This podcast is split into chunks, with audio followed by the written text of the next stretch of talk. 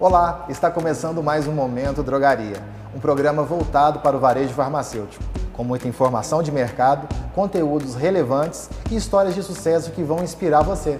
Seja muito bem-vindo.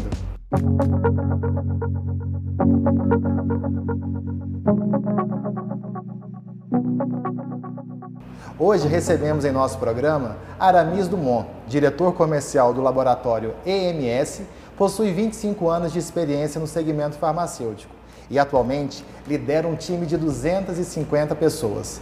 Aramis, seja bem-vindo ao Momento Drogaria. É um grande prazer recebê-lo aqui hoje. João, muito obrigado por estar participando deste momento tão especial.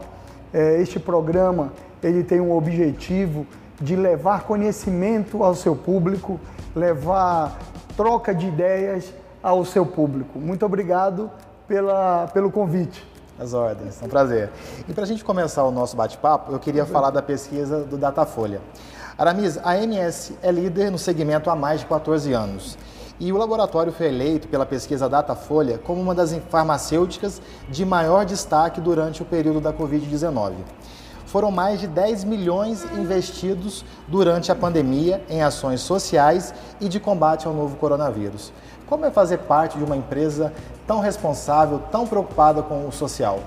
João, a responsabilidade com o propósito em cuidar da saúde nos levou a nós tomarmos algumas iniciativas imediatamente após o início da pandemia. Muitas dessas é, iniciativas aconteceram internamente, né? Internamente. Primeiro, cuidamos da saúde dos brasileiros. Nós somos brasileiros. Sim. Então, cuidar do nosso time foi o nosso principal movimento inicialmente, porque nós precisávamos garantir o abastecimento com produtos para ajudar na cura da pandemia. Então, nós fizemos o quê? Criamos vários protocolos, protocolos esses que viabilizavam os nossos colaboradores vir e ir todos os dias de forma segura, seja no transporte, seja na entrada da fábrica, seja internamente na fábrica, com a utilização de equipamentos de segurança, com é, a, a, o respeito ao distanciamento é, dos indivíduos, o uso de máscara, uso de álcool e gel e outros equipamentos necessários para cada função. Então nós fizemos nesse primeiro movimento, um, uma, tivemos uma preocupação muito grande com o nosso time interno, o, o, o time das plantas Fabris. Nessa mesma, nessa mesma intensidade, nós cuidamos da nossa equipe externa, já fazendo o home office com todos, com todos os cuidados, desde a orientação, de como melhor sentar, como melhor trabalhar dentro de casa, respeitando o seu espaço interno, respeitando a ergonomia, respeitando é, toda a adversidade que você transformou do dia para a noite a tua casa e escritório. Sim. Isso com o time é, externo, com a nossa força de vendas. E internamente a gente manteve todos os cuidados, assim como é, qualquer colaborador com alguma dificuldade é, física, com alguma dificuldade respiratória, com algum sintoma de alguma coisa, imediatamente ele era afastado e já direcionado para a equipe médica para fazer o acompanhamento. Então, esses foram uns cuidados que de fato transformaram é, a nossa rotina é, mais segura internamente, no na nossa área fabril. Um outro ponto importante, nós também acreditamos que neste momento de isolamento, as pessoas precisavam de alguma alegria, de alguma comunicação que levasse o bem para elas. Então investimos em algumas lives musicais para levar um pouco mais de alegria para os lares. E o segundo momento foi a doação de cesta básica. Então a gente acreditou também que a gente, para se cuidar, a gente precisa ter uma boa alimentação. Sim. Então o nosso, todo o nosso investimento dos acionistas é, do Grupo NC, da MS Farmacêutica, foi de conceder esses benefícios como uma forma de cooperar com este momento de pandemia. Maravilha, Danise. Agora, minha segunda pergunta é: no início da pandemia, tivemos nas drogarias grandes aglomerações de clientes, né? Fazendo compras para estocarem medicamentos, pois havia rumores de desabastecimento. É. Corremos o risco? João, é, no primeiro momento, houve uma portaria, a 348, que prorrogou a receita médica, principalmente do farmácia popular. Então, ela foi prorrogada por seis meses. Então, o paciente ele poderia levar seis meses de tratamento. Então, nós tivemos uma procura muito grande de produtos de farmácia popular e produtos relacionados ao Covid. Então, antibiótico, azitromicina, os produtos, os corticoides, dexametasona, prednisolona. Então, nós tivemos uma procura. Assim como a hidroxicloroquina, é, tivemos a vitamina C também, uma procura muito grande, a ivermectina também. Então, esses produtos tiveram um crescimento muito grande de demanda. Então, em algum momento, houve um crescimento muito grande de demanda e tivemos sim, em algum momento, alguma ruptura. Mas tinha um estoque de mercado e o estoque das fábricas nosso, da fábrica. Então, isso a gente conseguiu equilibrar em algum momento. E o outro momento foi a China e a Índia tiveram a pandemia e tiveram algumas restrições, mas logo, logo foi regularizado. Então, não temos esse, esse risco de desabastecimento, pelo contrário, né? o nosso mercado até cresceu.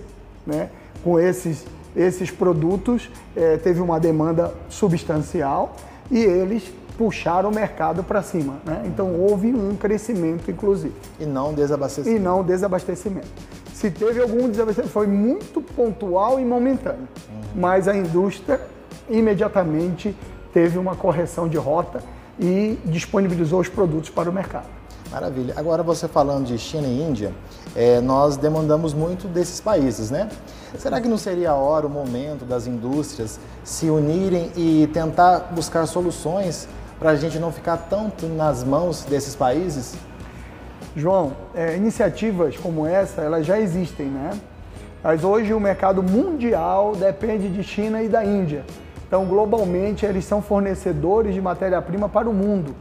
Então, existe aí uma dependência no mundo de 65%, 70%, e que nós estamos buscando né, é, o desenvolvimento interno mas são processos que são longos de desenvolvimento. Mas hoje a gente existe uma dependência desse mercado de fornecimento. Até porque não dá para mudar da noite para o dia. Da noite para o dia, né, João? Principal fornecedor, né? É verdade. É verdade. Agora, você tem uma longa experiência na área de gestão de pessoas, né? lidera um grupo de mais de 250 colaboradores. Eu quero abordar o tema inteligência emocional com você aqui hoje. É, sabemos que o capital mais valioso de uma organização é o capital humano. Né? Daniel Goleman, psicólogo, escritor, ele apontou em seu livro Inteligência Emocional que 80 a 90% das competências que diferenciam os melhores profissionais estão ligadas à inteligência emocional. Você pode comentar um pouco Opa. sobre esse assunto? gente cuidando de gente, né, João? Eu acredito muito nessa, nessa grandeza que é o ser humano, né? Então, nós temos sim uma certeza de ter a pessoa certa no lugar certo, com as competências certas, profissionais que aprendem, desaprendem, aprendem de novo, como um processo de garantia, de adaptação às novas mudanças e às novas transformações que o mercado exige. Então, esse profissional que se adapta a essas mudanças, esse profissional que se adapta ao novo, esse profissional ele tem uma carreira, um futuro brilhante, porque o mundo está em transformação. A pandemia nos trouxe, nos trouxe essa, essa movimentação importante, né? Da gente lidar com, com uma, uma reclusão é, imediata, né?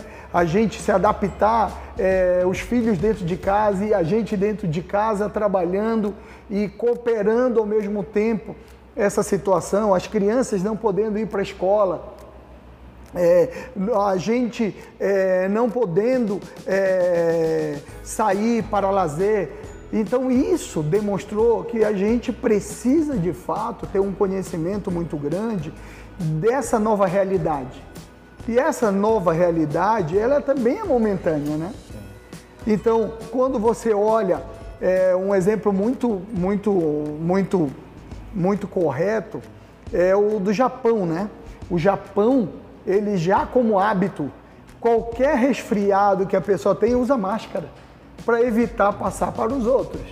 É, o sapato você deixa na porta de casa para não levar nenhuma bactéria, nada lá para dentro de casa. Eu acho que esse é o novo normal. Não? Esse é o novo normal. Então, João, essa é uma nova cultura, é uma, um novo momento. Então, quem se adapta a isso tem uma possibilidade muito grande de entrar nesse novo, novo momento é, de uma forma mais tranquila.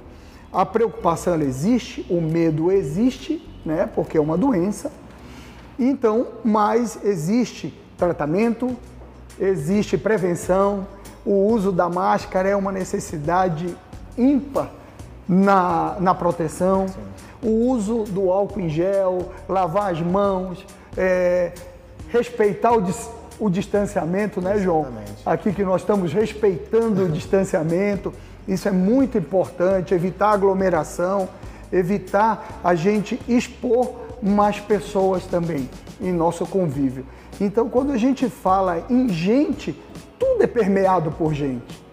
Você tem parede, móveis, isso aqui não sai do lugar. Então, as pessoas é que fazem a transformação, as pessoas é que mobilizam, as pessoas é que tomam a atitude para a solução.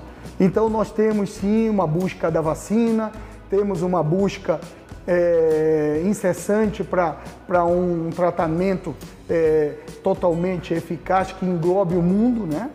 Mas a gente, neste momento, enquanto não tem ainda disponibilidade dessa vacina para toda a população, nós temos que mudar nossa atitude, né?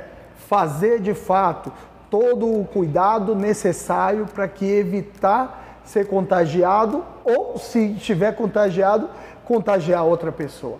Então, e isso é gente. Gente cuidando de gente. Exatamente. Muito bom. Agora, qual é o profissional que mais contribui com uma organização?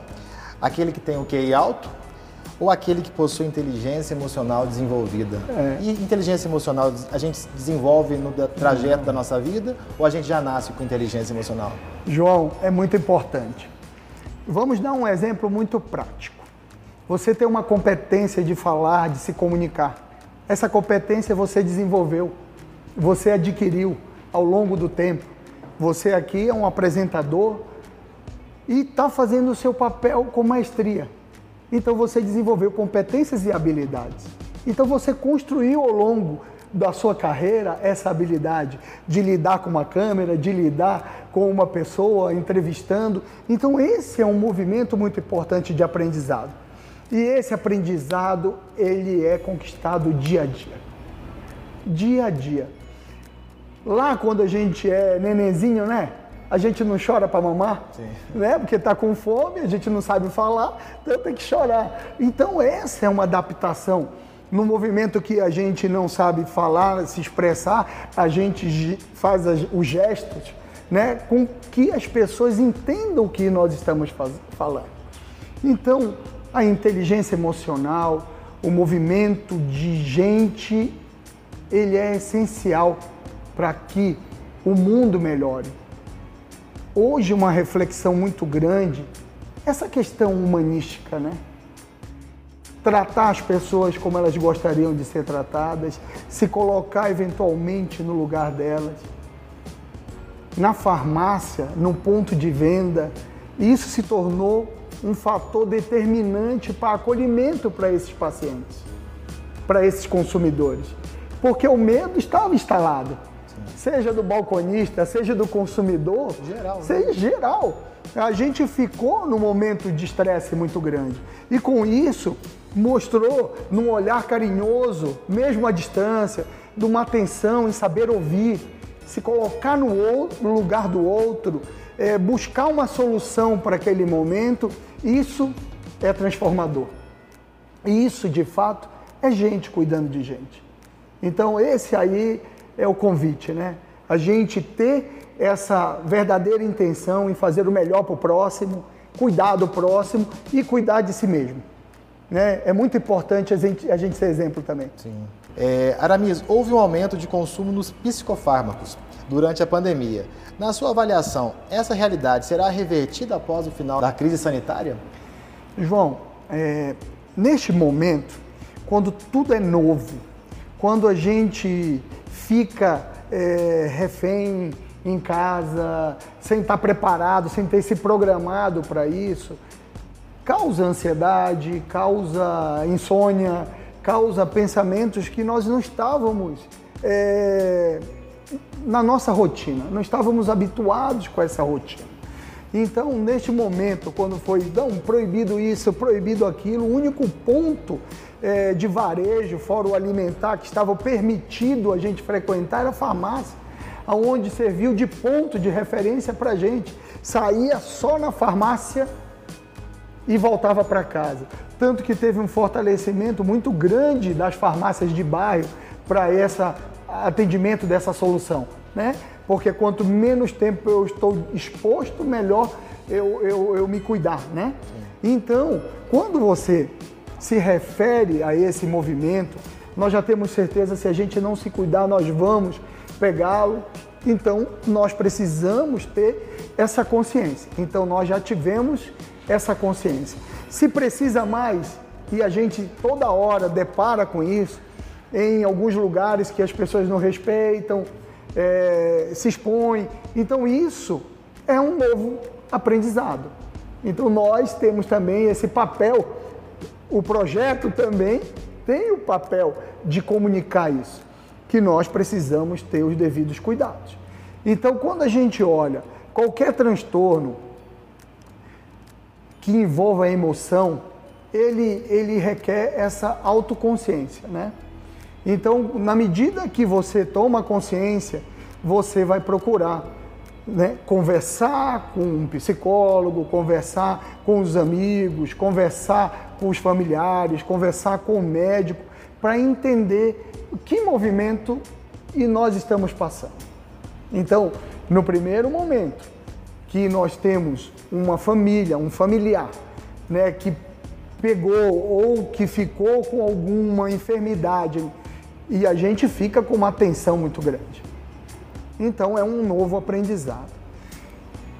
Temos sim tratamentos que nos auxiliam a aliviar esses sintomas, a melhorar a qualidade de vida, a mostrar que nós temos condições de enfrentar dificuldades nos preparando, nos conhecendo melhor o que, que nós precisamos fazer para enfrentar a pandemia. Então, podemos ter pacientes que vão continuar um tratamento com uma forma preventiva, outros pacientes que vão cuidar de um sintoma mais, mais aguçado, mais relevante. Mas a gente tem certeza também que tem uma consciência nesse movimento que vai trazer esse autoconhecimento para cada um. E a partir desse autoconhecimento, a gente vai encarar as adversidades de uma forma mais tranquila. Sim, e com o isolamento social nós começamos a nos entender melhor. Melhor, né? com certeza, com certeza. É um fator importante, né? E isso foi aprendizado para nós, né? Com o nosso time de força de vendas, né? Creche fechada, né? Você ter que trabalhar os filhos em casa e, e você ter que combinar o trabalho e as crianças ao mesmo tempo. Então, foi uma transformação e um aprendizado diário. Aliás, toda hora, né? Às vezes a gente estava numa live conversando com o funcionário e o filho aparecia e fazia um adeus. Aí começou a entender, a mãe, o pai, entenderem que neste momento é o meu momento. Sim de trabalho. Então, o filho, meu filho, você precisa ficar no seu, no seu ambiente de trabalho, que é o seu brinquedo, no seu espaço, para entender que o meu pai precisa trabalhar, minha mãe precisa trabalhar e a criança também precisa receber a atenção necessária. Sim. Então, esse é um aprendizado. Isso não está em escola, né? Foi um aprendizado que a gente teve que, que desenvolver. E colocar em prática? Em prática na hora, né? Neste momento. Então, momento de transformação, momento de aprendizado, momento de um novo viver. Exatamente. De um novo viver. Com isso, João, é, nós temos uma, uma, uma reflexão muito importante, né? Sobre o autoconhecimento. Então, é muito importante a gente se autoconhecer. Né? Eu sou ansioso, de natureza. Né? Então, eu vou atrás, eu busco, eu, enquanto eu não resolvo, eu tenho uma. Mas nós vamos chegar lá de qualquer jeito. Então, e a pandemia, ela mostrou isso, né? Que se a gente tem a nossa consciência ecológica de que a gente precisa, antes de fazer, pensar, respirar, a gente vai construir um autoconhecimento muito melhor da nossa personalidade, da nossa pessoa, entender o próximo, entender o outro.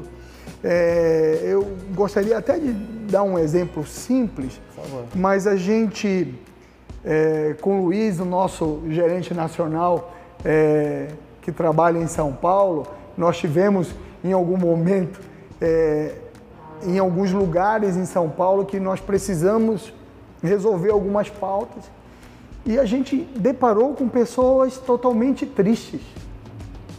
Pessoas que estavam desanimadas, que iam perder o negócio, porque o negócio estava é, não respondendo à necessidade, não estava conseguindo vender, as contas chegando. Então, naquele momento a gente ficou assim, pensando, né, o que, que nós podemos fazer nesse momento para passar para essa pessoa que ela tem que acreditar que nós vamos vencer, que nós vamos passar desse momento. Né? O mundo já mostrou isso. Já nós tivemos várias pandemias aí no mundo inteiro. Então, a Segunda Guerra Mundial, nós já passamos por crises muito fortes. E que tudo passa. E a gente precisa ter consciência a resiliência, né? A capacidade de a gente voltar aonde estávamos, né? Então, a planta, o bambu, ela representa muito, né? Isso. Ela enverga, mas ela não quebra. Exatamente. Né? Então, esse é, o, é, o, é a grande reflexão. Né? O pior momento, você olha no espelho, procure seus valores, suas crenças, acredite em você, Acredite nas pessoas que estão ao seu redor, acredite no seu colega, acredite nos profissionais que estão ao seu lado, acredite nos profissionais de saúde que estão fazendo um trabalho extraordinário, é enfrentando isso. de frente esse movimento, acreditando, fazendo, se doando, se colocando na linha de frente, como os profissionais de farmácia. Então, esse é o exemplo de gente que faz, de gente que transforma, de gente que cuida de gente. É isso aí. É, Aramis, você lidera um time de 250 pessoas. Qual é o seu segredo para liderar com tanto sucesso? Gostar de gente. Gostar de gente, cuidar, de, cuidar de gente. Cuidar de gente, gostar de gente, respeitar como as pessoas são, respeitar o, o maior patrimônio delas, que é elas. Sim. Do jeito que elas são, da forma diferente que elas são. Eu acho que esse é o segredo da humanidade. Cuidar dos diferentes é cuidar de si. Muito bom. Muito bom. Esse é respeito. Maravilha. Aramis, obrigado pela sua participação aqui com a gente hoje. Agradecido. E para você que nos acompanhou até o final, muito obrigado pela sua audiência e a gente se vê no próximo Momento Drogaria. Até mais.